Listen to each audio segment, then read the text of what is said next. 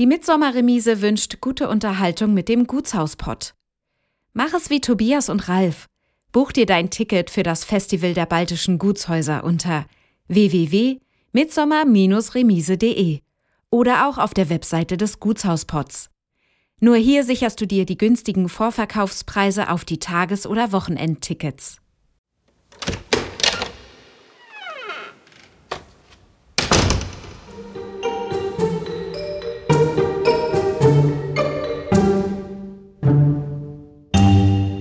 Also man hat wirklich in dem Saal Dampfmaschinen montiert. Da war ja noch nicht klar, wie das wirtschaftlich hier laufen würde. Ein Denkmal ist auch etwas, was ja eine immaterielle Überlieferung hat. Also ich denke, was aus Hundesburg nun seitdem geworden ist, das ähm, würde ich mal sagen, das ist das kleine Wunder von Hundesburg. Sie können nicht so tun, als ob Sie das nicht wüssten, als ob Sie das nicht mitdenken können. Das gehört einfach zu dem Gebäude und seiner Überlieferung dazu. Ich würde sagen, das, was ich hier gemacht habe, das gehört mir zum schönsten und wertvollsten, was ich leisten durfte. All diese drei Dinge muss man berücksichtigen und dann muss man eine Entscheidung treffen, wie man mit einer Haufen Steine weiter umgeht.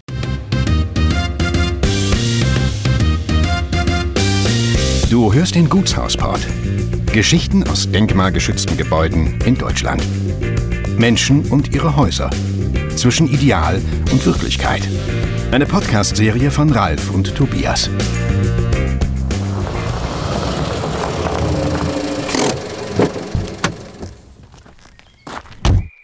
Heute sind wir mit dem Gutshauspot in einer anderen Mission unterwegs. Ab und zu treffen wir Menschen, die nicht die Besitzer von denkmalgeschützten Gebäuden sind. Wir werden jetzt mit Sonderfolgen Experten treffen und über ihre Lieblingsprojekte sprechen. Heute sind wir in Sachsen-Anhalt und in Hundisburg treffen wir den Bauhistoriker Elmar Arnold und den Leiter der Schloss- und Gartenverwaltung Dr. Harald Blanke. Herzlich willkommen in Hundesburg. Herr Arnold, Sie sind äh, Bauhistoriker und Ihr Forschungsschwerpunkt liegt ja geografisch eigentlich eher im Raum Braunschweig, Wolfenbüttel, Goslar, wenn ich es richtig gelesen habe.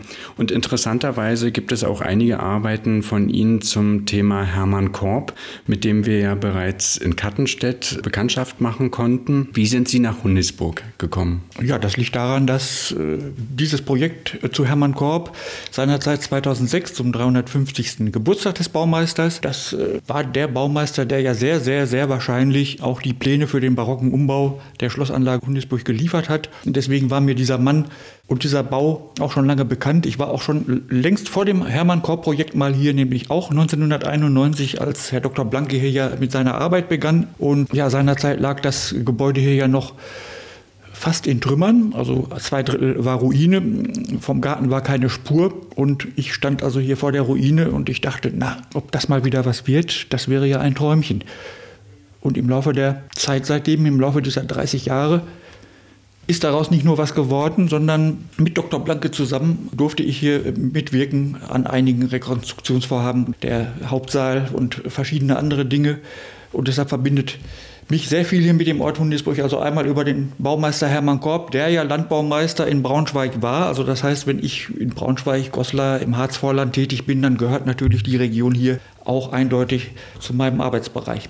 An Ihrer Seite haben wir ja auch noch den Herrn Dr. Blanke heute. Sie sind Leiter der Schloss- und Gartenverwaltung hier in Hundisburg. Wenn ich es richtig verstanden habe, dann sind Sie mit Hundisburg schon seit über 32 Jahren in irgendeiner Form verbunden. Wie kam es dazu? Das ist richtig. Also mein äh, Professor hat mich im Studium damals äh, auf Hundesburg hingewiesen. Das war 1988. Und ich habe dann in der Hannoverschen Stadtbibliothek mir mal ein äh, Buch von Udo von Alvensleben genommen und äh, mal nachgelesen, um was es sich da überhaupt handelt. Und da muss man dann sagen, da habe ich einfach furchtbares Glück mit der Wende gehabt, dass man hier überhaupt herreisen konnte, dass danach die Archive offen waren und dann habe ich halt 1991 hier über den Garten, ich bin ja Gartenarchitekt von Haus aus, meine Diplomarbeit geschrieben. 1994 ist das Haus ja durch äh, die Stadt Haldensleben erworben worden.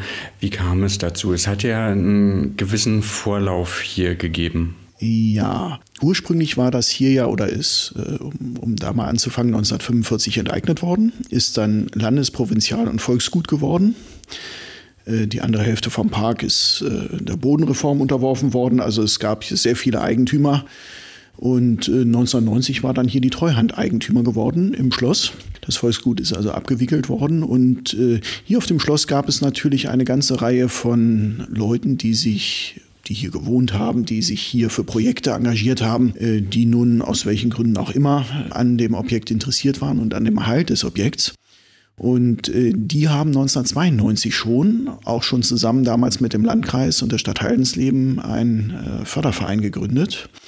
Und dieser Förderverein hat, weil sich im Grunde genommen niemand darum gekümmert hat, auch sagen wir mal, Belange der Hausverwaltung mit wahrgenommen. Das heißt, äh, der Verein war dann hier tätig und ja, währenddessen äh, sind hier also die ersten Sicherungsmaßnahmen durchgeführt worden, dann durch den Verein auch, weil man also festgestellt hat, äh, Denkmalpflege, der Landkreis konnte schlecht in einem Objekt Denkmalpflegemittel verbauen in einem Objekt, was ihm nicht gehört hat. Und äh, da ist der Verein also als Bauträger für die ersten Notsicherungen aufgetreten und ab 1993 dann auch schon als Träger der ersten Kulturveranstaltungen. Das war die erste Saison der Sommermusikakademie. Das ist ein, wenn Sie so wollen, eine Miniaturausgabe des Schleswig-Holstein Musikfestivals. Also mit äh, Musikstudenten wird ein Orchester gebildet, was also ein bestimmtes Programm einübt. Es gibt mehrere Abschlusskonzerte. Vorher gibt es mehrere äh, Konzerte mit professionell eingekauften Künstlern.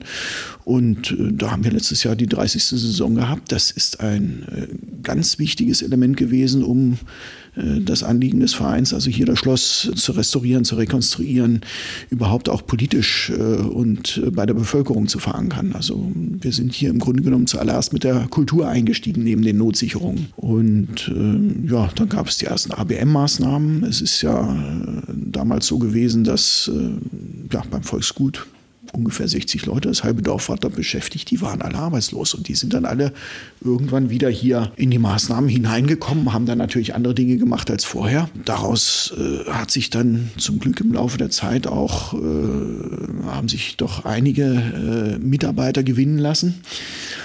Und 1993 war es dann soweit, oder um da nochmal dazwischen zu blenden, die Treuhandanstalt hat natürlich versucht, äh, das Objekt zu verkaufen. Das heißt, es kam öfter mal jemand aus Berlin, der hatte einen Investor im Gepäck und der Investor hatte einen Architekten im Gepäck.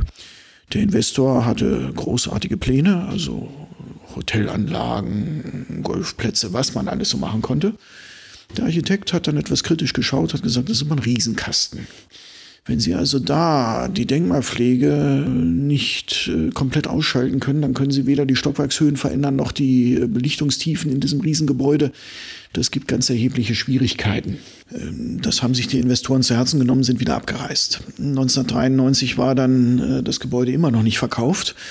Und 1994 ist dann der Verein äh, zu dem Schluss gekommen, äh, gut, äh, wenn das hier jetzt gerade so schön anläuft mit diesen ganzen ersten Maßnahmen, mit den Fördergeldern, kaufen wir doch das Schloss mal für eine Mark.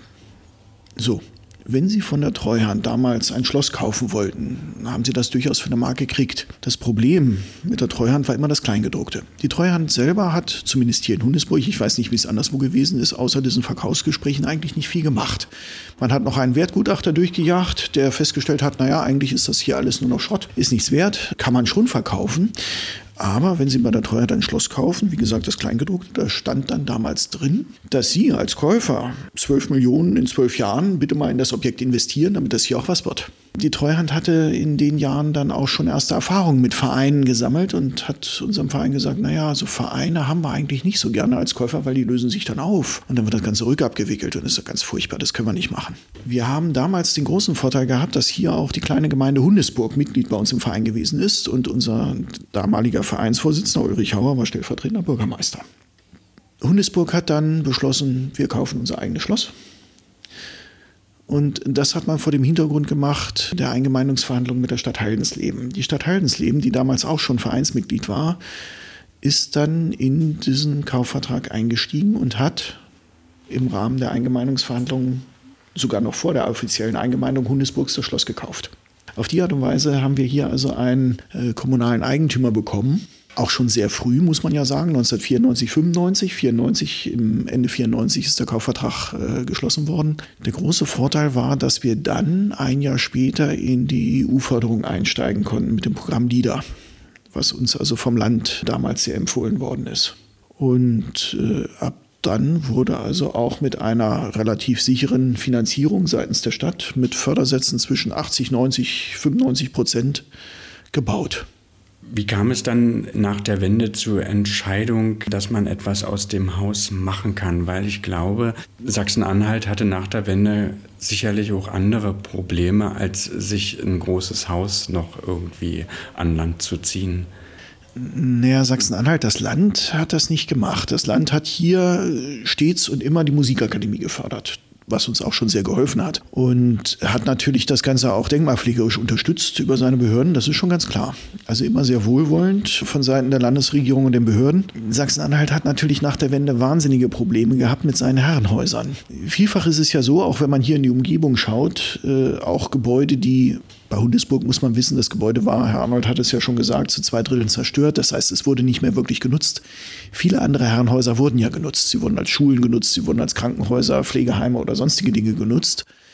Ähm, diese Nutzungen sind mit der Wende alle peu à peu zusammengebrochen. Das heißt, äh, Gebäude, die noch in Nutzung waren, und das ist ja bei Herrenhäusern, äh, Gutshäusern ganz wichtig, auch wenn sie in einem denkmalpflegerisch beklagenswerten Zustand waren, sind aus der Nutzung herausgefallen. Nicht alle Häuser sind privatisiert worden. Wenn man hier jetzt in den Landkreis schaut, hat man im Grunde genommen das Problem, dass die großen Objekte, man könnte auch sagen, Hundesburg war zu groß, um too big to fail, nicht? Dieses schöne äh, Stichwort. Nein, das nicht, es hätte auch schief gehen können, aber äh, Hundesburg war einfach als äh, Kulturdenkmal zu bedeutend. Also es gab zum Glück genügend Leute und man muss auch sagen, unser damaliger Vereinsvorsitzender, der gleichzeitig nicht nur Ortsbürgermeister stellvertretender war, sondern auch in der unteren Denkmalschutzbehörde, hat sich hier wirklich bleibende Verdienste erworben an der Stelle. Es liegt immer an den Leuten, die sich da engagieren. Aber äh, im Grunde genommen hat sich das seitdem umgekehrt. Also mit der Wende haben sie viele Gebäude hier in der Umgebung in Nutzung gehabt, Hundesburg nicht. Hundesburg ist sehr früh dann auf die öffentlichen Förderungen eingestiegen, während die anderen Gebäude nach und nach leergezogen worden sind. Und äh, wenn man mal in die Nachbarschaft schaut, in ähm, Bebertal zum Beispiel, die Feldheimsburg ist schon das zweite Mal privat verkauft worden. Ja, das sind dann halt die anderen Biografien, die Gebäude dann so nach der Wende aufzuweisen haben. Das geht nicht immer glücklich aus, gerade auch bei kleineren und mittelgroßen Herrenhäusern. Vielleicht kann man den Zuhörerinnen und Zuhörern das Ensemble oder die Burg an sich kurz mal erläutern. Ja, mittelalterlichen Ursprungs. Die erste urkundliche Erwähnung ist, soweit ich das in Erinnerung habe, 1140 als Hunoldesborg. Also es war ein Hunold, der hier also eine Burg gegründet hat und die Baugeschichte dieser Burg lässt sich auch seit äh, der spätromanischen Architekturepoche nachvollziehen durch den Bergfried, der großenteils noch aufrecht steht. Die Ringmauer mit dem Burghof ist auch heute noch in der Geografie, in der Topografie ablesbar. Und die zweite große Bauphase ist dann die Renaissancezeit. Da gehörte es schon der Familie von Alvensleben, die ja dann als Bauherren des barocken Schlosses auch in Erscheinung traten. Und auch aus der Renaissancezeit sind noch zahlreiche Relikte vorhanden. Zum Beispiel ist das Gebäude, in dem wir uns hier befinden, das sogenannte Neue Werk, ein Gebäude von 1571. Aber auch am Schloss hat man in dieser Zeit äh, groß umgebaut, sodass sich das Schloss dann als Renaissance-Schloss darbot. Ja, und schließlich kam dann der barocke Umbau mit dem Neubau äh, des Hauptbaus zum Garten hin und das geschah dann zwischen 1693 bis 1712, sehr wahrscheinlich nach Entwürfen des Baumeisters Hermann Korb, über den wir ja schon gesprochen hatten. Und seitdem kann man sagen, ist das hier wirklich ein Highlight der Barockarchitektur und der barocken Gartenkunst, sicherlich die Nummer eins zwischen Hannover und Potsdam. Aber Sie sagen, dass Sie in den 90er Jahren mit den ersten Berührungspunkten eigentlich eine Ruine vorgefunden hatten. Also mein erster Besuch hier, da war der Chordologie, so nennt man also das Hauptgebäude, das Wohn- und Repräsentationsgebäude mit der Hauptfassade zum Garten, war großenteils Ruine. Das gilt nicht für die Ringbebauung, für die Wirtschaftsgebäude oder für die Ehrenhofbebauung hinter dem Chordologie. Aber mein Einstieg war letztlich durch das Projekt Hermann Korb 2005, 2006. Da habe ich auch den Herrn Dr. Blanke kennengelernt. Und damit bin ich wieder nach Hundisburg gekommen. Unser erstes gemeinsames Projekt war, Herr Arnold, machen Sie doch mal eine Ausstellung. Warum eine Ausstellung? Warum ich eine Ausstellung? Weil ich bin als Bauforscher tätig, als Architekturhistoriker tätig. Wir haben aber bei uns im Büro auch die Möglichkeit, Ausstellungen und 3D-Visualisierungen zu erarbeiten. Und dann haben wir das einfach mal versucht. Wir haben also eine Ausstellung konzipiert für das Schloss. Diese Ausstellung hat auch im noch nicht wiederhergestellten Hauptsaal einige Jahre lang gehangen. Und in dieser Ausstellung wird einmal die komplette Geschichte der Schlossanlage einschließlich dreidimensionaler Rekonstruktionsversuche des mittelalterlichen, des Renaissancezustands und der barocken Schlossanlage gezeigt. Und ja, seit 2012 nun habe ich hier äh, doch sehr viel gemacht inzwischen. Quasi eine bauhistorische Dokumentation aller Gebäudeteile mit einer Baualterskartierung und dann eben zuletzt die Beteiligung an der Rekonstruktion der Hauptraumfolge im Kordologie, Vestibül, Treppenhaus und Hauptsaal. Ich hatte an einer Stelle gelesen, Vorbild war tatsächlich die Sommerresidenz in Salzdalum, die Sommerresidenz aus Braunschweig-Wolfenbüttel.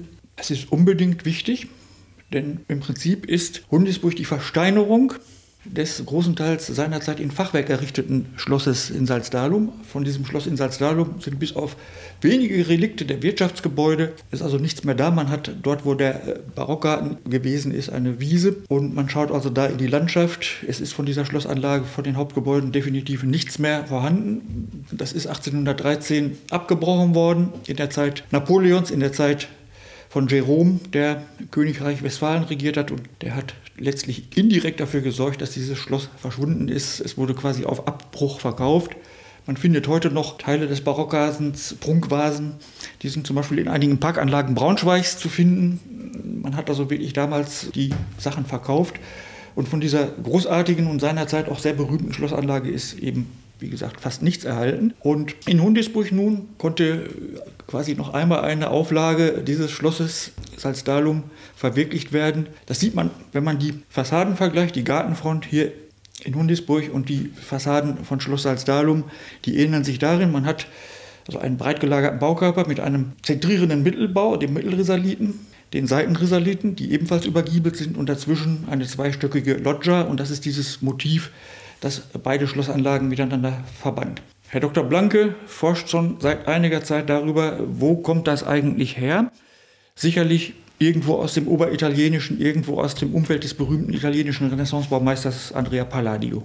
Ja, es gibt kein direktes Vorbild, wo man jetzt sagen könnte, reisen Sie dort mal hin, schauen Sie es an. Da hat man es übernommen.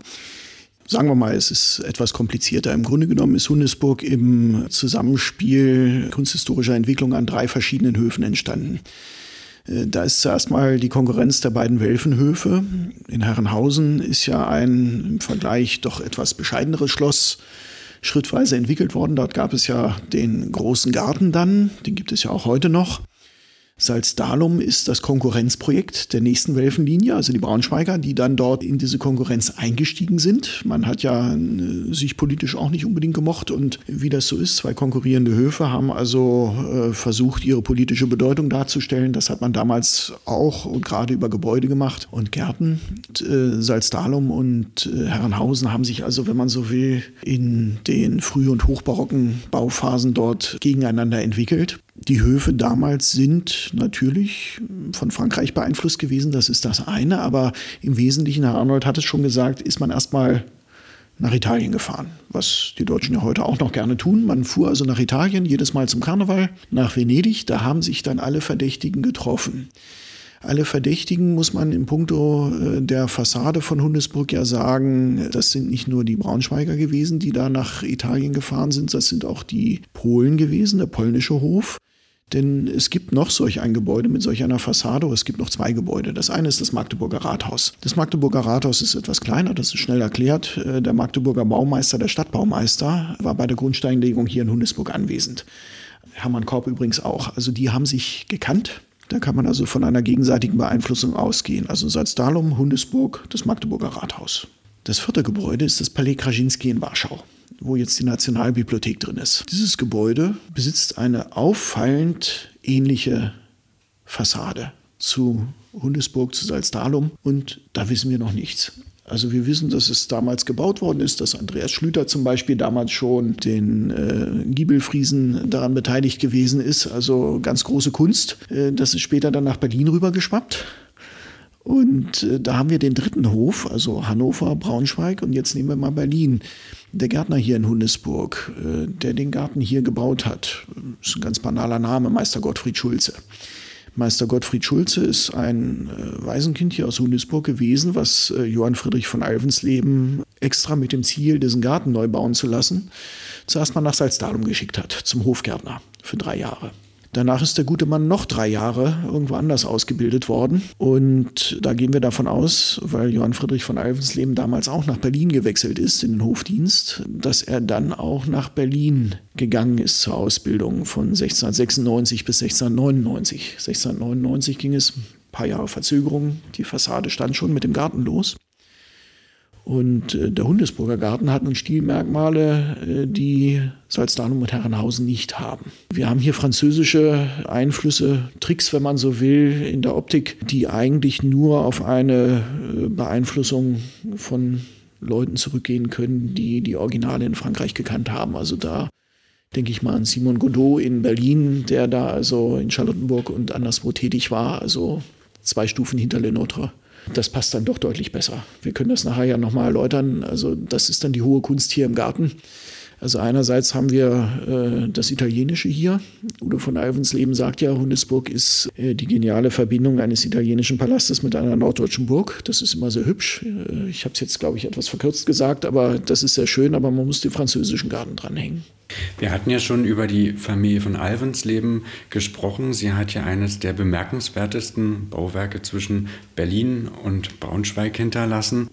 Die Familie, die ist aus der Geschichte bekannt. Sie sagten es schon, am Berliner Hof war sie auch tätig. Was kann man zu dieser Familie sagen, dass sie so ein prächtiges Bauwerk hier in dieser Region errichten konnte? Also die Familie von Alvensleben ist natürlich gehört in der Altmark und hier in der nördlichen Magdeburger Börde zu den seit alters her schlossgesessenen Familien. Das ist der Begriff. Äh, das Schlossgesessene bezieht sich vor allen Dingen auf die Burg Halbe an der Milde. Kalbe ist die erste große Burganlage, die die äh, Familie erworben hat. Danach relativ zügig das hier benachbarte Ergsleben und hat sich dann hier in der Region Rogetz, Hundesburg, Neugattersleben äh, zum Beispiel weiter ausgebreitet. Es gibt Karten aus dem 17. und 18. Jahrhundert, wo hier für diese Region, obwohl es nie ein Herrschaftsgebiet gegeben hat, äh, den Eintrag Baronat Alvensleben festlegt, weil man einfach eine so große Dichte an äh, Besitz hat, dass das also aus Sicht der Kartografen anscheinend gerechtfertigt erschien. Die Familie hat auch äh, praktischerweise die Belehnung zur gesamten Hand von den verschiedenen Grundherren. Das war ja einerseits Braunschweig, das war die Mark Brandenburg, das war ursprünglich das Erzstift Magdeburg, das waren also die drei Grundherren hier. Belehnung zur gesamten Hand. Das heißt, wenn irgendein Familienzweig ausgestorben ist, ist das nicht automatisch an den Lehnsherrn zurückgefallen, sondern ist in der Familie verblieben und wurde über die Seitenlinie weitervererbt. Das heißt, der Besitz blieb relativ geschlossen dort in der Familie vorhanden. Und, äh, man war also für damalige Verhältnisse wohlhabend, reich. In der älteren Literatur findet sich immer der Hinweis, das Hundesburger Schloss ist also auch mit Unterstützung des Braunschweiger Herzogs gebaut worden. Das ist richtig, aber im Wesentlichen wurde es doch aus den Einkünften der Güter hier bezahlt. Also Johann Friedrich von Alvensleben hatte Einkünfte aus über 30 Dörfern. Das war natürlich Streubesitz, das ist ganz klar aber äh, man war doch sehr, sehr wohlhabend hier in der Region. Und man hatte auch durchaus politische Ambitionen. Also man hat sich als eine der führenden Familien des Erzstiftes äh, Magdeburg definiert. Das war schon vor der Reformation so. Dort hat man also auch äh, mal den Bischof in Havelberg gestellt wenn man darauf zurückgreift, äh, Joachim von Alvensleben, der sich dann ja hier um die Einführung der Reformation bleibende Verdienste in der Region erworben hat, auf den die Alvenslebensche Bibliothek zurückgeht, war ja eigentlich ursprünglich als Nachfolger seines Onkels auf dem Bischofssitz vorgesehen. Also man war schon ja, eine Stufe hinter dem Landesherrn, wenn man so will. Im Erzstift war das natürlich auch gar nicht klar, wer da immer der Landesherr war. Als dann der brandenburgische Staat das Erzstift Magdeburg übernommen hat, war die Familie in der Erzstiftverwaltung sowieso schon unterwegs. Das heißt, es war also schon sinnvoll, praktisch, dass sich die Familie dann an den Berliner Hof angelehnt hat. Aber zuerst hat sie sich an den Braunschweiger Hof angelehnt. Also wir brauchen ja jetzt die Verbindung, wieso kommt ein Alvensleben nach Braunschweig. Das hängt einfach damit zusammen, dass die Familie äh, damals mütterlicherseits von den Rautenbergs abstammte. Das heißt, äh, Bertolt von Rautenberg ist Statthalter in Braunschweig gewesen im Übergang zwischen zwei Welfenlinien. Also Statthalter, das heißt Stellvertreter der Herzöge und hat also diesen Regierungswechsel zu Herzog August moderiert, wenn man so will, während des Dreißigjährigen Krieges. Das war der Großvater. Also auf die Art und Weise kommt die, der Einstieg in den Braunschweiger Hofdienst zustande. Der Name von Alvensleben verschwindet Anfang des 19. Jahrhunderts, allerdings hier in Hundisburg. Und ähm, das Haus wurde dann einer anderen Nutzung zugeführt. Wie kam es dann zu diesem Wechsel? Ja, die Familie von Alvensleben ist hier in Hundesburg tatsächlich äh, mit ihrem letzten Vertreter bankrott gegangen. Das hängt an einer sehr komplizierten Erbfolge, die den Besitz also über äh, zwei äh, Erbfälle doch sehr äh, verkleinert hat. Und äh, daraufhin ließ sich das 1812 wirtschaftlich nicht mehr äh, halten. Ähm, der Besitz wurde also damals an Johann Gottlob Nathusius verkauft. Nathusius ist ja ein bürgerlicher, wenn man so will, damals der reichste Bürger Magdeburgs schon, der sich, äh, das ist die typische vom Tellerwäscher zum Millionärsgeschichte, der sich als Buchhalter in einer äh, Fernhandlung in Magdeburg hochgearbeitet hat, wenn man so will, diese äh, Fernhandlung übernommen hat und dann also über eine Pachtung des äh, preußischen Tabakmonopols und über den Aufkauf einer Tabakladung in Hamburg, die als verdorben gegelten hat, das ist so die, der Gründungsmythos, sein äh, Reichtum erarbeitet hat. Und er hat natürlich dann während der napoleonischen Zeit, Kontinentalsperre, Tabakeinfuhr schwierig, hat er sein Geld in Landgüter investiert.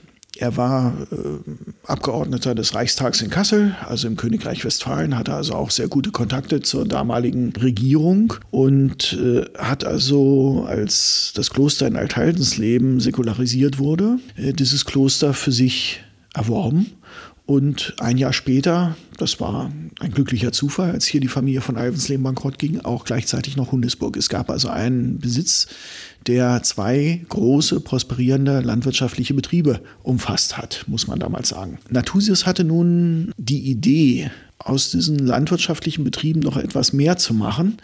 Er hat also Veredelungsbetriebe auf diese reine Landwirtschaft draufgesetzt. Das ging also los mit einer Ziegelei. Das endete dann sogar in einer Porzellanmanufaktur. Das heißt, er hat das, was diese Betriebe an Rohstoffen hier geboten haben, an Möglichkeiten für sich selber erkannt und genutzt. Zwischenzeitlich gab es hier in Hundesburg dann im Hauptsaal eine Dampfmaschinenfabrik. Das ist angeblich der äh, Ausgangspunkt des Magdeburger Schwermaschinenbaus. Er hat für seine ganzen Betriebe, er hat zum Schluss 35 Einzelbetriebe gehabt, die sogenannten Natusus Gewerbeanstalten. Die Natusus Gewerbeanstalten wiederum haben für die Wirtschaftsgeschichte die Bedeutung gehabt eines ersten oder des ersten Mischkonzerns in Deutschland. Das heißt, man hatte getrennte Buchhaltung, man hatte getrennte Direktoren. Er selber war also im Grunde genommen äh, eine Art Holding, eine frühe Form der Holding. Diese Firmen haben untereinander auch, wenn sie sich mit Rohstoffen beliefert haben, schon ganz modern, im modernen Sinne abgerechnet. Das war also für die, äh, oder ist im Nachhinein für die Industriegeschichte sehr bedeutsam. Dann hat er hier äh, für die Börde auch eine der ersten Zuckerfabriken gegründet. Also er war sehr, sehr umtriebig. Und er hat natürlich mit diesen ganzen Unternehmungen seinen Niederschlag in der Literatur gefunden. Das heißt, äh, Bettine von Arnim war hier und noch viel wichtiger, Karl Lebrecht von Immermann hat dann in seinem Roman Die Epigonen Hundesburg als direktes Vorbild für seine Romanhandlung genommen. Herr Arnold, als Sie das erste Mal dann hier waren, was waren die ersten Gefühle, wo Sie hier das Haus betreten haben? Ja, ich hatte da ja eben schon drüber gesprochen, ob das jemals mal wieder was wird. Also in den Anfangsjahren nach der friedlichen Revolution und der Wiedervereinigung, da war ja noch nicht klar, wie das wirtschaftlich hier laufen würde und ob man tatsächlich für diese kulturellen Dinge, eben auch für denkmalpflegerische Belange und für Kulturerbe, die Mittel über hat, um das Ganze wieder zum Leben zu erwecken.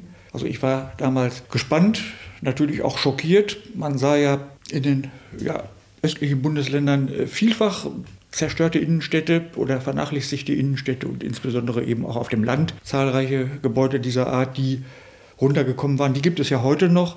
Und also ich denke, was aus Hundesburg nun seitdem geworden ist, das äh, würde ich mal sagen, das ist das kleine Wunder von Hundesburg, weil es doch über das hinausgeht, was vielleicht andernorts vorzufinden ist. Also dass man zum Beispiel den Barockgarten rekonstruiert hat, das hätte ich jetzt vor 30 Jahren auch in keinster Weise angenommen. Und dass es dann sogar so weit geht, dass man im Kordelogis, also in den Hauptgebäuden, wo man seinerzeit tatsächlich in dem Mitteltrakt, äh, wo heute Treppenhaus und Hauptsaal sich finden lassen, tatsächlich quasi von der Grasnarbe bis in den Himmel schauen konnte. Es war also ein ausgebrannter hohler Vogel. Also dass man so weit geht und sogar die Innenausstattung, die Raumfolge und die Innenausstattung rekonstruiert, das ist auch, wenn ich nicht daran teilgenommen hätte, mitgewirkt hätte, wäre das für mich trotzdem ein Ereignis oder eine, eine Situation, die mich mit sehr viel Freude erfüllen würde und jetzt natürlich noch mehr. Erinnern Sie sich an Ihre ersten Gefühle, als Sie hier das Gelände betreten haben damals? Naja, es sah hier natürlich sehr spannend aus. Ähm, das Schloss stand als Fassade. Ich hatte damals ein ähnliches Beispiel aus England vor Augen, wo ich mir gedacht habe, das war allerdings ein Brand, der äh, in den 80ern in einem Herrenhaus dort passierte, wo ich gedacht habe, na gut, die Fassade kann man restaurieren und stehen lassen. Das war so die erste Idee. Und der Garten, Herr Arnold hat gesagt, der Garten war nicht da. Natürlich war der Garten da. Die Terrassierung war da, die Terrassierung war zu erkennen, die Alleen waren noch äh, vorhanden mit ihren alten Bäumen. Das war alles in einem furchtbaren Zustand. Es war nicht als Garten wirklich bewirtschaftet, aber es war also genügend Substanz da, um zu sagen, wow, das war äh, absolut toll, damals schon. Herr Arnold hat es gerade angesprochen, ausgebrannter hohler Vogel. Lassen Sie uns nochmal die Geschichte des 20. Jahrhunderts äh, dieses Gebäudes nochmal versuchen zu rekonstruieren. Das Haus hat ja ganz, ganz viele Geschichten zu erzählen. Und wie für viele Gebäude ist ja auch das 20. Jahrhundert für dieses Haus auch sehr entscheidend und einschneidend gewesen. Wir haben den Brand schon angesprochen nach dem Krieg erfolgte, 1945. Was waren die Nutzungen des Hauses seitdem? Hm, naja, ich würde schon sagen, wir setzen noch mal kurz im 19. Jahrhundert bei der Familie Nathusius an. Nathusius hat ja, wie gesagt, ein florierendes landwirtschaftliches Gut übernommen, auch wenn die Familie hier pleite war. Das äh, lag ja nicht daran, dass hier nicht äh, die Böden, das war ja alles in Ordnung. Und er hat seine Gewerbebetriebe, zum Beispiel die Dampfmaschinenfabrik, dann ins Haupthaus verlagert. Also man hat wirklich in dem Saal Dampfmaschinen montiert. So, das könnte man jetzt einfach sagen, naja, äh, Bilderstürmerei, Kultur, Barbarismus, aber er konnte es nicht in der Scheune machen oder in irgendeinem anderen Gebäude, weil die Dinge waren in Nutzung. Das Hauptgebäude war etwas, was natürlich in dem Moment mit dem Besitzübergang seine bisherige Nutzung als repräsentativer Sitz einer Adelsfamilie verloren hat. Der König kam nicht mehr zu Besuch. Und demzufolge brauchte man natürlich den Saal nicht mehr für die ursprünglich intendierten Zwecke. Dampfmaschinenfabrik ist das erste. Das zweite ist, dass die nächste Generation im 19. Jahrhundert den Saal schon mit einer Zwischendecke verändert hat, also Zwischendeckereien. Darunter wurden ganz normale Wohnräume eingerichtet. Man wohnte also wie Wagners in Warnfried. Und man hat, wenn man durch diese Gebäude oder durch das Gebäude durchgegangen ist, den Saal eigentlich gar nicht mehr wahrgenommen. Es sei denn, man ist in den Dachboden gestiegen und hat oben den Deckenstuck und diese Dinge, die da erhalten waren, sich noch angeschaut. Das hat dann Udo von Alvensleben im 20. Jahrhundert gemacht. Wir kommen jetzt mal ins 20. Jahrhundert, das ist auch wichtig, vor dem Brand ist äh, durch das Wirken von Udo von Alvensleben, der ja bei Panofsky in Hamburg Kunstgeschichte studiert hat und sich dann mit den Schlössern seiner Familie beschäftigt hat. Dadurch ist äh, hier in den 30er Jahren das erste Mal die Forschung hineingekommen. Und Udo von Alvensleben hatte auch einen Architekturfotografen aus Magdeburg, Rudolf Hatzold, der dann hier fotografiert hat. Das ist die erste Fotoserie, die wir haben. Aufgrund dieser Forschung ist dann Hundesburg in das Projekt Führerbefehl Monumentalmalerei hineingerutscht. Das heißt, man hat dann in den 40er Jahren nochmal mit Farbdiafilmen die Decke im Saal fotografiert. Da wurde also das zweite Mal eine Fotoserie durch das Gebäude durchgeschoben und 1953 äh, hat dann das Institut für Denkmalpflege die Brandruine fotografiert, als auch noch wesentlich mehr von der Ausstattung der Räume zu erkennen war. Das heißt, äh, wir haben es wirklich mit einer fantastischen Erforschung und Dokumentation des Gebäudes schon im ersten Drittel oder in der Mitte des 20. Jahrhunderts zu tun. Das ist die Voraussetzung für all unser Tun am Hauptgebäude. Ohne diese Dinge hätten wir hier nicht anfangen können in den 90er Jahren oder äh, nach 1999. Dann ist es natürlich äh, so, dass 1945 halt durch eine Einquartierung sowjetischer Truppen im Hauptgebäude dieser Brand dann am 22. Äh, November, wenn ich das jetzt richtig erinnere, äh, ausgebrochen ist. Das war kein befohlener Brand, die Leute waren ja drin. Es hat dann vom Mittelrisalit bis zum Nordturm gebrannt und die Brandruine stand dann halt wirklich bis in die 60er Jahre hinein. In den 60er Jahren hat man dann versucht, das Gebäude wieder aufzubauen, 63 bis 68. Da hatte man dann in der Mitte halt nicht angefangen, sondern im nördlichen Gebäudeteil entkernt, Stahlbetondecken rein, Dachstuhl drauf und dann ist das Ganze abgebrochen worden. Das heißt, von 1970 an stand dieser Teil als Bauruine.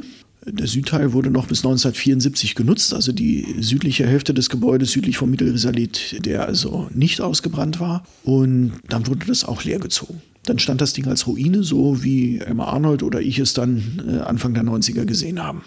Was waren denn die ersten wesentlichen Entscheidungen, die man hier getroffen hatte? Wie geht man an so ein Projekt ran? Nun, es sind ja erstmal dann pragmatische Entscheidungen, die hier getroffen wurden äh, von der Denkmalpflege. Oder andersherum, wir fangen mal an, wieso ist hier überhaupt Geld hergekommen? Das Institut für Denkmalpflege in Halle hat eine Anfrage bekommen von der Deutschen Stiftung Denkmalschutz wo es denn in diesem Bezirk, für das Institut zuständig war, besonders brennt um es mal so auszudrücken. Also wo äh, besonders Not am Mann ist, da hat man sich dann entschieden, Hundesburg auf diese Liste zu nehmen. Besonders äh, wichtige Förderung und die äh, Deutsche Stiftung Denkmalschutz hat ja hier auch die ersten Notsicherungen finanziert. Also da müssen wir wirklich sagen, ohne Deutsche Stiftung Denkmalschutz wäre das hier bei allem Engagement, was hier vor Ort gelaufen wäre, so schnell nicht in Gang gekommen. Und das Erste, was man gemacht hat, ist, man hat den Turm saniert, weil damals der Turmhelm ins Hauptgebäude zu stürzen drohte. Also es war kurz davor, dass man sagen konnte, die Dachkonstruktion des Turmhelmes hält das Ganze nicht mehr und dann kippt das Ganze rein. Und dann hätte man auch noch den Südteil des Gebäudes verloren. Und äh, das ist damals 1991 dann abgewendet worden damit ging es los. Turmsanierung und dann wurde also am Dach des Hauptgebäudes weitergemacht. Das waren erstmal nur nackte Notsicherungen, um es mal so zu sagen. Wie ging man dann von Seiten der Stadt mit den engen finanziellen Spielräumen um? War es gesunder Optimismus? Naja, die Stadt Heidensleben hat äh, den großen Vorteil, äh, dass sie gleich nach der Wende ein sehr erfolgreiches Gewerbegebiet entwickelt hat. Das heißt, die Stadt Haldensleben ist tatsächlich in der Lage, hier oder war damals auch durchgängig in der Lage, seither eine Grundfinanzierung äh, für das Objekt in ihrem Haushaltsplan darzustellen. Und ich will jetzt nicht die Rolle des Kämmerers übernehmen und Sie hier mit Zahlen belästigen, aber wir sind schon 1999 mit einer Summe im städtischen Haushalt gewesen von rund einer Million D-Mark damals. Jetzt, nachdem wir inflationsbedingt äh, ja mit dem Euro auch auf Talfahrt sind, sind wir also auch äh, bei einer nämlichen Summe wieder angekommen, die wir hier als Gesamtumsatz haben. Aber die Stadt ist also mit äh, 700.000 bis 800.000 Euro im Jahr dabei dafür, dass hier das Licht angeht, dafür, dass hier Kollegen, äh, die wir über den Verein angestellt haben, sich um die 100 Hektar Gartenanlage kümmern. Das muss man ja auch mal sagen. Es ist nicht nur das Gebäude, sondern wir haben hier 100 Hektar Garten- und Parkanlage. Der Brauchgarten selber ist ein Zehntel von dieser Gesamtfläche. Wir haben ja hier den drittgrößten Park in Sachsen-Anhalt nach dem Rote Hornpark nach Wörlitz. Also ein Riesenlandschaftsgarten, der im 19. Jahrhundert zwischen dem Kloster in Altheidensleben und äh, dem Schloss hier in Hundesburg entstanden ist. Der ist also auch mit dabei und der pflegt sich halt nicht virtuell. Da brauchen Sie wirklich Leute, äh, die das machen. Davon haben wir natürlich zu wenig, aber äh, wir versuchen es trotzdem. Ich denke, das hat auch ganz in den letzten 30 Jahren äh, dazu geführt, dass der Park noch als solcher zu erkennen ist. Auch wenn es jetzt natürlich durch äh, den Klimawandel und äh, andere Entwicklungen dort wieder Rückschritte gibt. Das muss man einfach so sagen. Wir waren schon mal besser. Welche Herausforderungen gab es denn bezogen auf die Instandsetzung und den Umbau? Die Instandsetzung und der Umbau sind ja nie mit einem Masterplan verbunden gewesen. Das, was wir heute hier haben, ist etwas, was äh, Stück für Stück sich über die letzten 30 Jahre entwickelt hat. Das heißt, es wurde immer versucht, ein Bauteil zu sanieren und dieses Bauteil auch wieder in irgendeiner Weise zu nutzen. Beispiel, wenn man jetzt mal den Südteil des Schlosses nimmt, äh, wo angefangen wurde, dort wurde als erstes unten das Restaurant etabliert, in der damals äh, mehrfach umgebaut seither, aber damals gab es schon ein, ein Restaurant. Hier unten gab es dann schon sehr schnell die Nutzung als Das hieß mal offiziell Frauenbegegnungsstätte, also Spinnstube. Man möchte da niemanden diskriminieren. Wir haben ja auch Herren dabei, die hier unten sich an dieser Spinnstube beteiligen. So ist es nicht. Und drüben in der Brauerei hat sich auch eine Nutzung gefunden. Wir haben die Scheune, das erste Gebäude, was überhaupt 1993 umgenutzt wurde. Da ist einfach der Stroh rausgenommen worden, Fußboden instand gesetzt und dann fingen die ersten Konzerte an. Das ist Stück für Stück gewachsen. Je nachdem, wer sich hier im Verein für solche Projekte gefunden hat, wer das machen wollte, wer das mit Leben erfüllt hat. Und 1995 gab es natürlich dann mit dem Land, mit der Landesforstverwaltung auch einen Nutzer für den Nordteil für die Bauruine, wo dann also ganz gezielt mit EU-Mitteln äh, weitergebaut wurde und seither sich das Haus des Waldes äh, darin befindet. Und äh, die Hauptraumfolge, das, was wir jetzt so als Sahnehäubchen, als Highlight haben, wenn man jetzt durchgeht, der Saal, boah, ja, wunderbar. Das ist das allerletzte, was angefangen wurde. Das ist jetzt, äh, wenn man so will, man muss das einfach mal so sagen, das ist eine Lustrekonstruktion nachdem der Rest schon unter Dach gewesen ist. Also es wurde wirklich äh, in der Substanz so lange auf die Mitte hingearbeitet, bis man gesagt hat, so jetzt muss es sein. Jetzt sind die Förderbedingungen günstig, jetzt geht das, jetzt können wir das machen. Also wirklich Schritt für Schritt und im Garten ist es auch nicht anders gewesen. Wir haben uns über die großen AB-Maßnahmen in den 90er Jahren bewegt und gehangelt. Ich habe mir jede Menge Ärger eingehandelt dafür, dass wir auch im Park ganz, den ganzen Wildwuchs herausgeschlagen haben, auch in mehreren großen Kampagnen. Äh, wenn Sie Bäume fällen, ist das ja immer eine sehr unangenehme Sache. Man hat mir damals geraten, Mensch, lass das doch, kümmere dich um den Barockgarten, lass doch den Park. Aber der Park ist also etwas, was man einfach nicht lassen konnte der ist viel zu schön, wenn Sie jetzt heute hier durchgehen. Das ist eine ganz fantastische Anlage. Sie sind in England. Ja, also das ging nicht. Man hat sich also Stück für Stück in die Mitte gearbeitet. Auch die Mitte ist ja nicht in einem Zuge rekonstruiert worden. Die Saaldecke ist in Tateinheit mit der Neuerrichtung des Dachstuhls, eines modernen Dachstuhls über dem Mitteltrakt des Cordologie, also des Hauptbaus, errichtet worden. Und man hat dann gleich gesagt, wir rekonstruieren jetzt die Decke mit. Und die Decke war ja deshalb sehr gut dokumentiert, das ist schon angesprochen worden. Es gab tatsächlich Farbdias von fast allen Deckengemälden. Ich glaube, bis auf eine, ein Eck oval existierte keine Fotografie. Und die Stuckdecke nun, die hat im Prinzip einen Zwillingsbruder oder eine Zwillingsschwester, denn im Kloster Korvey, ja übrigens ja meine Heimat, Höxter, also im Kloster Korvey, nun existiert eine Stuckdecke mit der gleichen Grundeinteilung und auch in den Details ist diese Decke sehr stark mit der Hundesburger Decke verwandt. Das liegt daran, dass seinerzeit der Herzog Anton Ulrich von Braunschweig-Wolfenbüttel mit dem Abt von Korvey in der barocken Ausbauphase des Klosters Korvey befreundet war. Das heißt, Hermann Korb war in Korvey und auch die Handwerker, die Stuckateure, die Perinettis, die nun hier gearbeitet haben, haben auch in Korvey gearbeitet, sodass man sich bei der Rekonstruktion der Decke sehr schön eben auch an Korvey orientieren konnte. Es gibt dann noch ein Referenzbauwerk, welches sehr wichtig ist in dem Zusammenhang. Das ist das Schloss Brüggen bei Alfeld an der Leine in Niedersachsen. Und während der Kaisersaal in Korvey, von dem ich gesprochen hatte, nun an den Wänden keine Pilasterordnung aufzuweisen hat, hat nun der von den gleichen Handwerkern geschaffene Saal in Schloss Brüggen wiederum eine Pilastergliederung, wie sie hier auf Schloss Hundisburg vorhanden ist, sodass dann in dem zweiten Bauabschnitt des Saals Anfang der 2020er Jahre dann, also nach den Analogieschlüssen zu den anderen Bauten, aber eben auch nach tatsächlich noch vorhandenen Resten der Stuckatur, die ich dann zeichnerisch und fotografisch aufnehmen konnte und dem Vorbild Schloss Brüggen die korinthische Pilasterordnung rekonstruieren konnte. Denn diese Pilasterordnung und oben auch das äh, Gebälk am Übergang der Wandflächen äh, zur Decke, also die Pilaster tragen ja ein entsprechendes korinthisches Gebälk, das war in Teilen noch vorhanden. Das heißt, man kriegte die ganze Maßgeometrie sehr schön wieder hin, weil natürlich auch die korinthischen Pilaster nach der Architekturtheorie Theorie gewisse Proportionen haben. Wenn man diese Proportionen nun annehmen konnte und dann nochmal den Vergleich zu Brüggen genommen hat, war es möglich, die Saalwände zu rekonstruieren. Und somit ist der Saal jetzt seit 4. März 2022, da war ja die Einweihung, die feierliche Eröffnung wieder als Gesamtkunstwerk im Gesamtzusammenhang natürlich mit Garten, Treppenhaus, Schlossanlage zu bestaunen. Wir haben ja nun heute das Glück, dass wir mit Ihnen beiden zwei Menschen aus der Bauforschung sozusagen zu Gast haben. Da interessieren uns insbesondere auch die Entdeckung. Gab es in diesem Haus besondere Entdeckungen oder ungeahnte Dinge, von denen man nichts wusste? Sie sagten ja, Teile waren fotografisch dokumentiert. Gab es Dinge, die Sie dann doch überrascht haben? Naja, das ist das, was ich vorhin schon sagte. Herr Arnold hat den Garten nicht gesehen, 1991. Man sieht nur, was man weiß. Das ist ja dieser tolle Spruch, der in der Kunstgeschichte immer mal wieder äh, zitiert wird. Ich weiß gar nicht, ob er wirklich von Goethe ist. Wahrscheinlich nicht irgendwoher. Man sieht nur, was man weiß. Das trifft natürlich auf das hier in Hundesburg, wenn Sie so ein, ein ruinöses Objekt haben.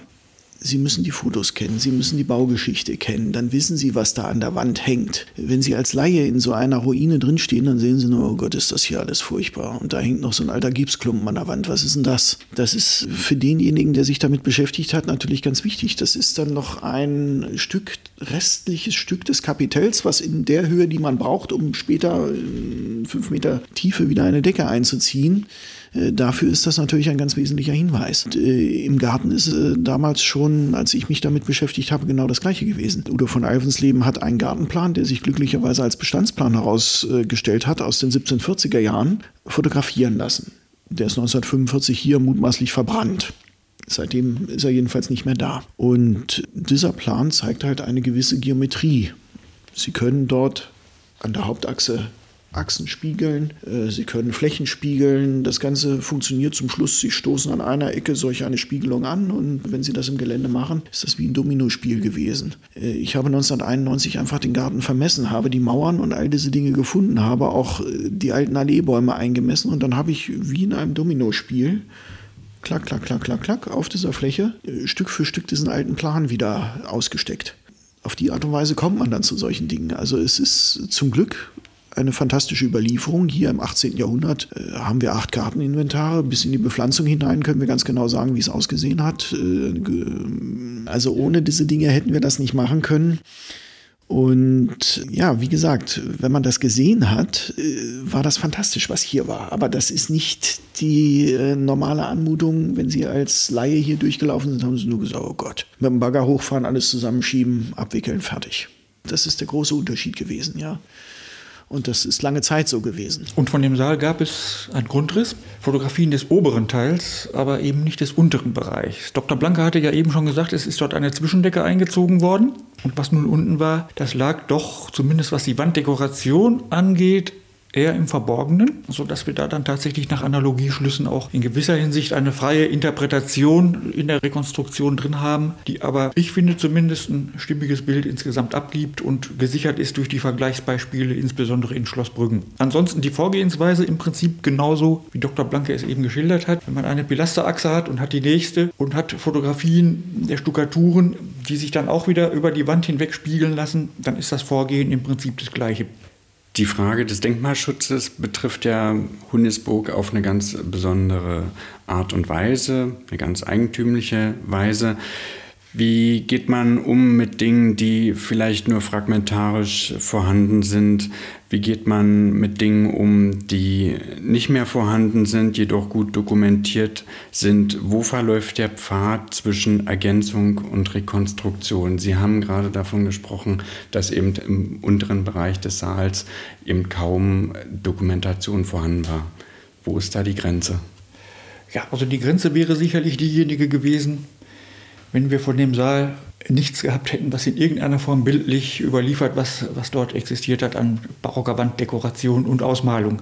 Also ich denke, Dr. Blanke, da stimmen Sie zu. Hätten wir nur einen Grundriss gehabt mit der Pilastergliederung, hätte man möglicherweise ein Abstraktum herstellen können, vielleicht mit einer äh, Gliederung. Aber ich denke, ohne das Abbildungsmaterial hätten wir nicht so weit vorstoßen können, sodass die wenigen Bereiche, die in Anführungsstrichen frei rekonstruiert wurden, unserer Meinung nach äh, also durchaus im Bereich äh, des Erlaubten liegen, um eben letztlich man muss ja den Gesamtzusammenhang sehen, Gesamtkunstwerk, Garten, Bauwerk, Achse, Treppenhaus, um das wieder zum Leben zu erwecken. Na gut, die Frage ist, wie verhält man sich überhaupt mit Rekonstruktionen? Wir haben das 1999 hier ja schon einmal gehabt, als wir, wir haben uns ja auch im Garten auf die Mitte hin bewegt.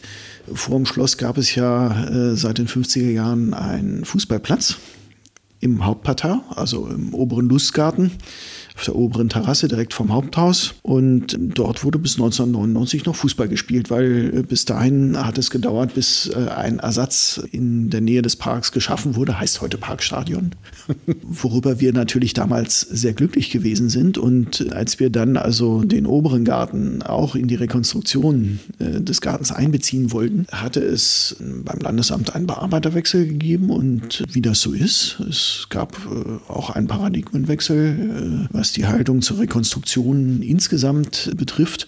Und dann wurde also diskutiert, kann man das eigentlich heute noch machen? Ich kam mir natürlich ein wenig vor, nach dem Motto, auf halbem Weg wird einem das Pferd unterm Hintern erschossen. Aber es ist dann eine äh, eigenartige Diskussion geführt worden, die auch mit mehreren Vertretern aus, äh, von, von mehreren Landesdenkmalämtern damals, wo gesagt wurde, ja, was macht man denn, wenn man nicht rekonstruieren will? Was macht man in so einem Objekt? Es gab dann den interessanten Vorschlag, wir lassen den Fußballplatz Boys. Hatte sich eigentlich von selbst erledigt, weil der Ersatz war ja da. Aber wir lassen das, weil das ist ein Zeichen äh, des Umgangs mit der DDR, mit solch einem Kulturdenkmal. Ja, das war also äh, dann doch nicht mehrheitsfähig. Da wurde gesagt, das kann man an anderer Stelle machen, wo man es nicht mit so einem bedeutenden Kulturdenkmal äh, zu tun hat. Da kann man dann mal zeigen, wie die DDR mit solch einer Parkwiese umgegangen ist.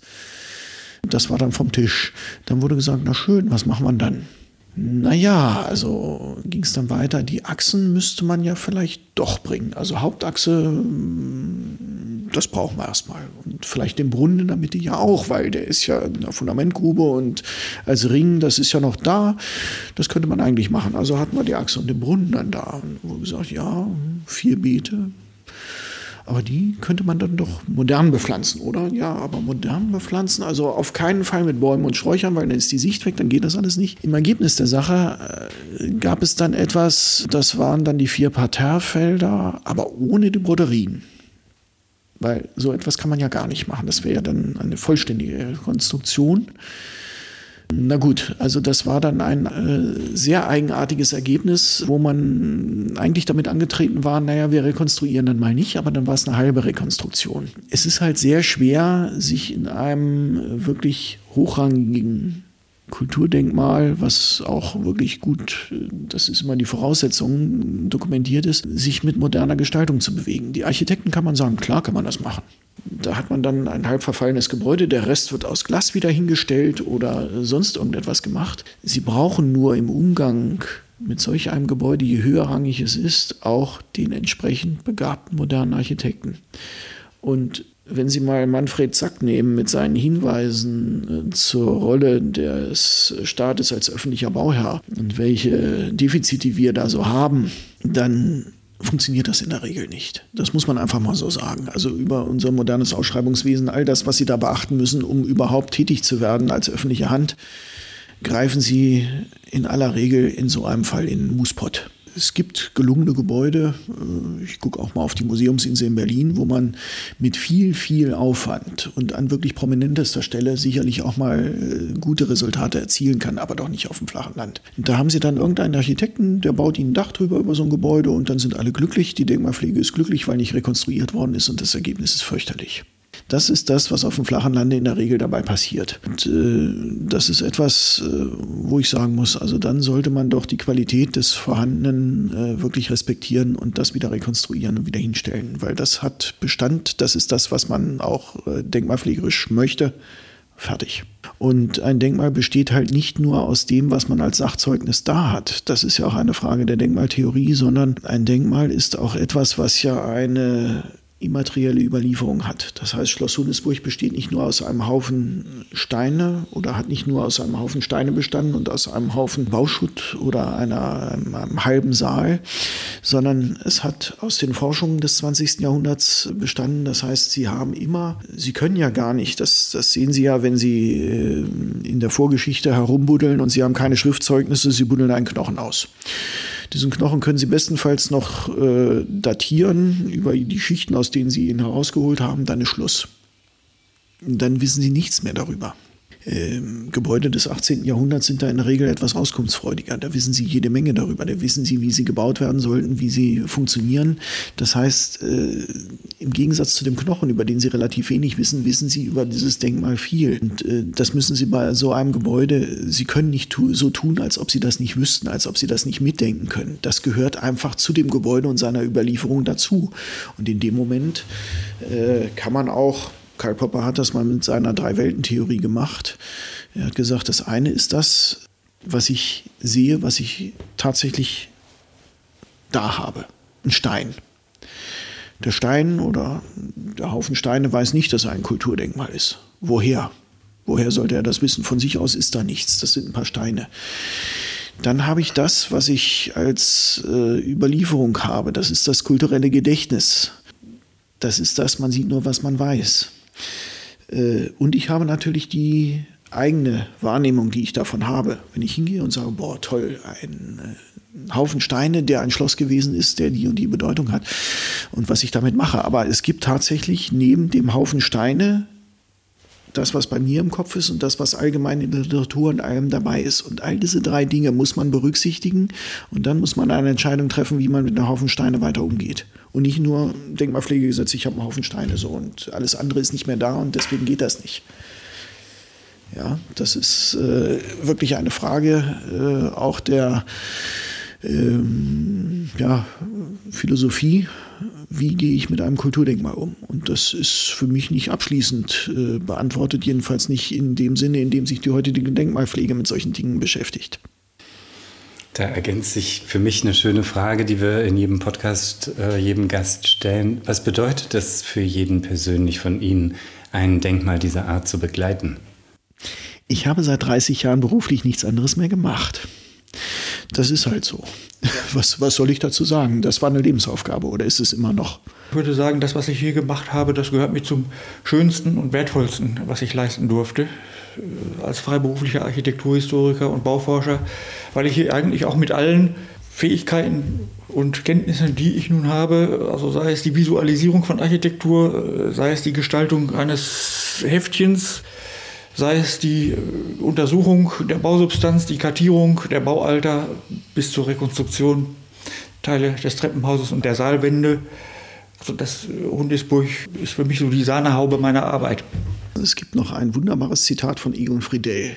Egon Friedel hat äh, in der Kulturgeschichte der Neuzeit wirklich mal geschrieben, ob es nicht die beglückendste und adligste Aufgabe des Menschen sei, die Welt immer reicher, begehrenswerter und kostbarer zu machen mit immer bestrickenderem Geist und Glanz zu füllen. Also das ist wirklich etwas, was man, wenn man sich mit so einem Objekt beschäftigt und es auch wieder hinstellt, auf die Fahnen schreiben sollte. Gibt es Dinge, die Sie aus Ihren Jahrzehnten der Erfahrung immer wieder so tun würden oder die Sie auf gar keinen Fall mehr so tun würden? Das ist schwer. Das sind so viele kleine Einzelschritte. Äh, da gibt es Dinge, die man vielleicht nicht mehr so brachial angehen würde. Die man etwas diplomatischer angehen würde. Aber vom Ergebnis her, von, von der Zielrichtung her, äh, würde ich sagen, würde ich das wieder so machen.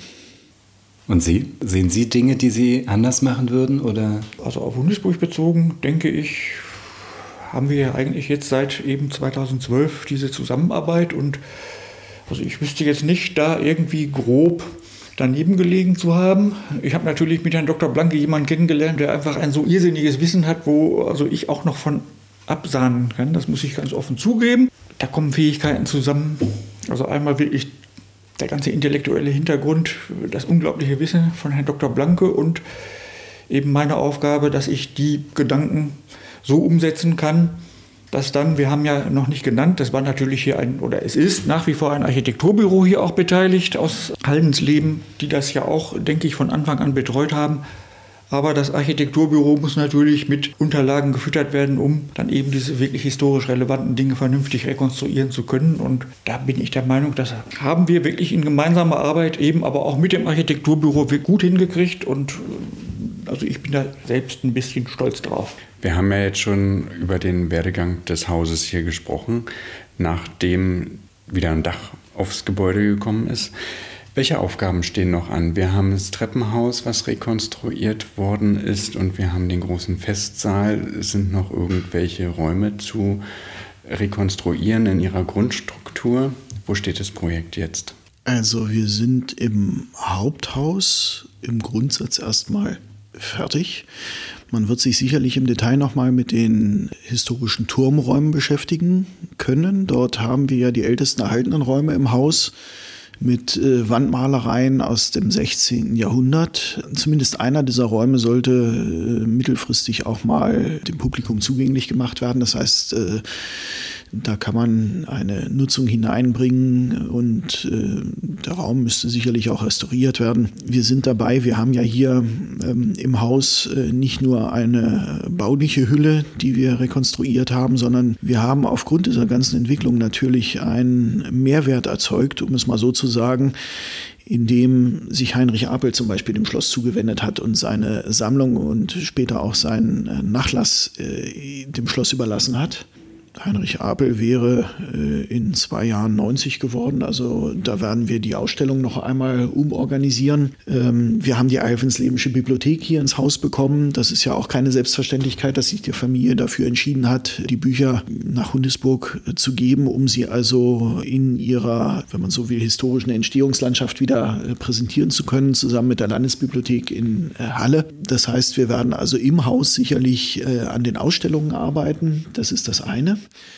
Und äh, wir fangen jetzt demnächst, das heißt, die Planungen laufen schon längst, damit an, uns dem äh, Gebäude zuzuwenden, wo das Ganze 1993 äh, begonnen hat. Wir denken also an eine äh, bauliche Instandsetzung der großen Scheune, die auch äh, sicherlich äh, zur Folge haben wird, dass dort die Bedingungen für kulturelle Veranstaltungen auch nochmal verbessert werden. Das ist auch ein Projekt, was sich nicht so aus der Portokasse bezahlt. Also da hoffen wir also auch wieder auf äh, EU-Förderungen, äh, die dort hineinfließen können. Nicht zu vergessen das Portal. Ach ja, das ist ein, klein, das ist ein kleines Projekt, was wir haben, sehr hübsch. Ein Kleinod, das ist eigentlich die letzte Arbeit, an der ich auch mitgewirkt habe. Also ich habe die Substanz des Portals auch erstmal technisch aufgenommen, fotografisch aufgenommen und wir haben dann auch einen Rekonstruktionsversuch der Portalanlage gezeichnet. Die ist noch nicht ganz fertig.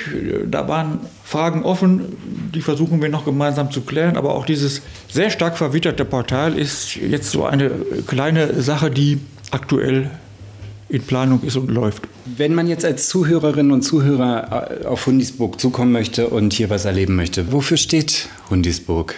Nun, wir versuchen natürlich hier in Hundesburg das zu bieten, was ein Besucher sich erwartet. Das heißt, Sie können erstmal Schloss Gartenpark besuchen. Das Schloss wird äh, in der Saison immer sonntags von 14 bis 17 Uhr auch im, in den Räumlichkeiten geöffnet. Es gibt einen Schlossladen, es gibt ein Restaurant.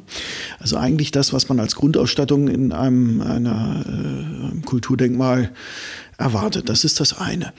Das andere ist, äh, dass wir rund um die Musikakademie, die ja schon mehrfach erwähnt worden ist, die auch dieses Jahr äh, Ende Juli, Anfang August wieder stattfinden wird, ein kulturelles Jahresprogramm äh, gestrickt haben. Das heißt, man kann also auch hier in Hundesburg Kulturveranstaltungen, an Kulturveranstaltungen teilnehmen, Kulturveranstaltungen erleben. Sie können das Haus des Waldes besuchen, Sie können aktiv mitmachen in der Spinnstube, in der Brauerei, wenn Sie das möchten, oder sogar beim Go-Spiel. Wir sind hier mit einer exotischen Brettspiel, mit einem exotischen Brettspiel vertreten, wo wir also auch schon äh, Turniere ausrichten, äh, zum Teil auch schon deutsche Meisterschaften ausgetragen haben. Also es gibt hier wie gesagt, aus dem Verein heraus, aus seinen Mitgliedern heraus, äh, die er ja nicht nur Trägerverein ist, sondern sich hier auch äh, aktiv einbringt. Eine ganze Reihe von Aktivitäten und äh, wer hier noch Ideen hat, ist natürlich herzlich willkommen. Mal eine ganz globale Frage. Was braucht es aus Ihrer Sicht, um ein Kulturdenkmal, vielleicht nicht unbedingt von der Größe jetzt von Hundisburg, zu retten? Hm. Wenn Sie ein Kulturdenkmal retten wollen, müssen Sie erstmal das Kulturdenkmal wirklich verstehen, verstehen, verstehen, verstehen. Das ist wie bei der Immobilie, die Lage, die Lage, die Lage. Es ist wirklich, Sie müssen es erforschen, Sie müssen es verstehen. Äh, Sie müssen dann davon erst nochmal zurücktreten und sich dann ganz genau überlegen, was Sie machen wollen. Haben Sie einen Lieblingsplatz hier im Haus? Im Haus oder im Garten? Also im Garten muss ich sagen, finde ich eigentlich den erhöhten Gang an der Nordseite des Gartens wunderbar, wo also ja die Baumallee so zurechtgeschnitten ist, dass es also wie eine große Arkade wirkt. Ja, und im Schloss ist natürlich der Saal so ein Höhepunkt. Oder überhaupt die ganze Situation, sich durch das Vestibül, das Treppenhaus, dann in den Saal zu bewegen. Lieblingsstellen. Immer schwierig, dieses mit Liebling. Also ich werde immer gefragt, was ist deine Lieblingsstadt, was ist dein Lieblingsfachwerkhaus in Braunschweig? Ich sage immer, ich habe keinen Liebling. Also ich mag es eigentlich alles, wenn es äh, gut ist. Also draußen im Park ist es natürlich sehr abhängig von der äh, Witterung und von, von der Jahreszeit, aber es gibt bestimmte Stellen, wo man sich wirklich vorkommt wie in England. Das ist einfach toll. Über den Garten muss man eigentlich gar nichts sagen. Die beste Stelle ist oben im Hauptsaal für den Garten. Das muss man auch mal sagen. Der Garten ist auf die Vogelschausicht angelegt. Da steckt, äh, wenn man so will, das gestalterische Geheimnis in der verzögerten Perspektive, in der Überschneidung der äh, einzelnen Terrassen. Äh, das ist natürlich eine tolle Sache. Und es ist wunderschön, wenn niemand da ist. Wir sind ja hier zum Glück, das muss man auch sagen, äh, am Wochenende schon sehr gut besucht, aber an manchen Tagen unter der Woche haben sie das Ganze für sich allein. Wie sehen Sie die Zukunft in Hundisburg? Also äh, was mir wirklich Sorgen macht, äh, ist im Moment der Zustand des Parks, weil wir dort viel schneller, als wir uns das vorgestellt haben. Also es ist sowieso so, dass der äh, Baumbestand überaltert ist seit dem 19. Jahrhundert. Wir schmeißen also nicht nur den Wildwuchs heraus, sondern wir haben auch jährliche Abgänge im historischen Baumbestand, also das, was man eigentlich erhalten und halten möchte. Und äh, gerade die alten Bäume im Park sind sehr von den Dürrejahren der letzten Zeit betroffen und das beschleunigt sich gerade in einem Maße, was mir doch etwas Angst macht. Also das ist äh, etwas, äh, wo ich denke, wo wir die nächsten Jahre ganz intensiv drauf schauen müssen, dass wir da nicht äh, den, den Charakter verspielen und dass wir das also auch wirklich erhalten bekommen. Unsere letzte Frage, die wir in jedem Podcast den Gästen immer stellen, ist die Frage zwischen Ideal und Wirklichkeit. Nun ist Hunisburg im Prinzip schon sehr weit fortgeschritten, aber trotzdem auch an Sie gerichtet die Frage, wie lebt es sich zwischen Ideal und Wirklichkeit? Ich weiß gar nicht, ob man diese Frage so äh, beantworten kann. Ich kann mich immer noch daran erinnern, als ich äh, 1988 das Buch von Udo von Alvensleben und Anko Wegboldus in die Hand genommen habe und äh, damit im Grunde genommen in eine Welt hineingeraten bin, in der ich mich jetzt tatsächlich auch äh, zum Teil äh, aufgrund dessen, was wir hier gemacht haben, auch bewegen kann.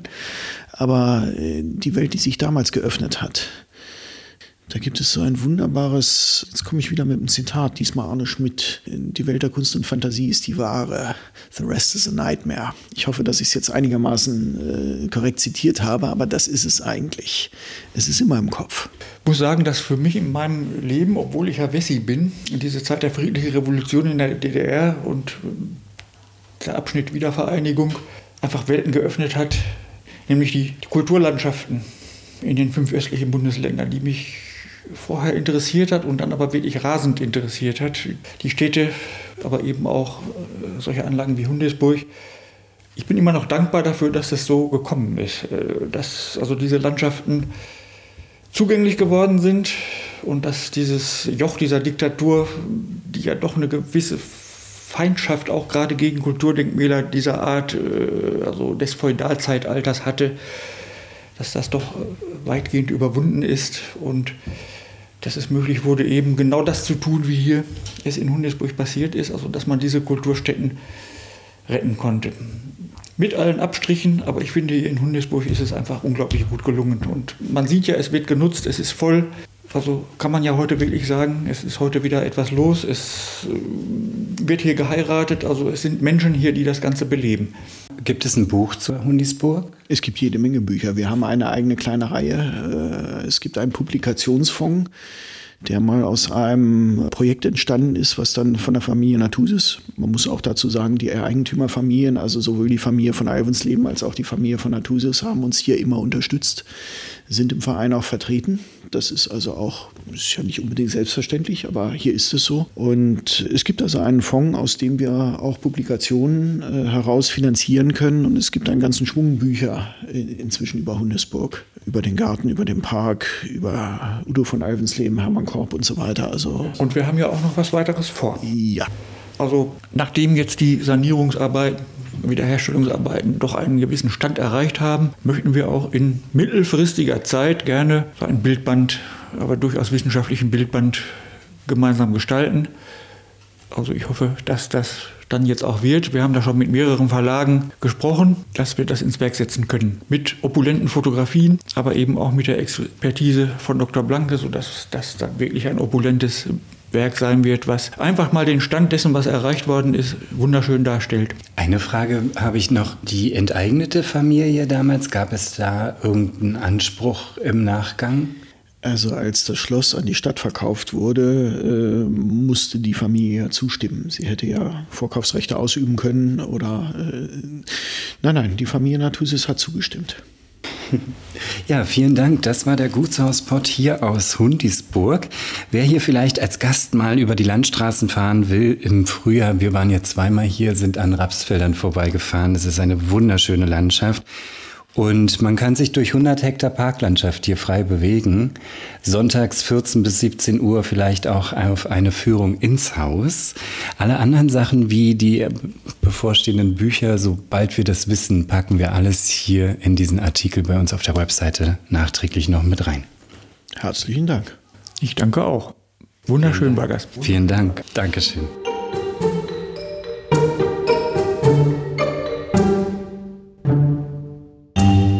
Schön, dass du unseren Podcast gleich bis zum Ende gehört hast. Wenn dir dieser Podcast gefallen hat, hinterlass uns gerne eine 5-Sterne-Bewertung in deiner Podcast-App. Und wenn du mehr von diesem Gutshauspod hören möchtest, dann abonniere gleich hier unseren Podcast und unseren YouTube-Kanal. Wir freuen uns auf dich. Bis bald.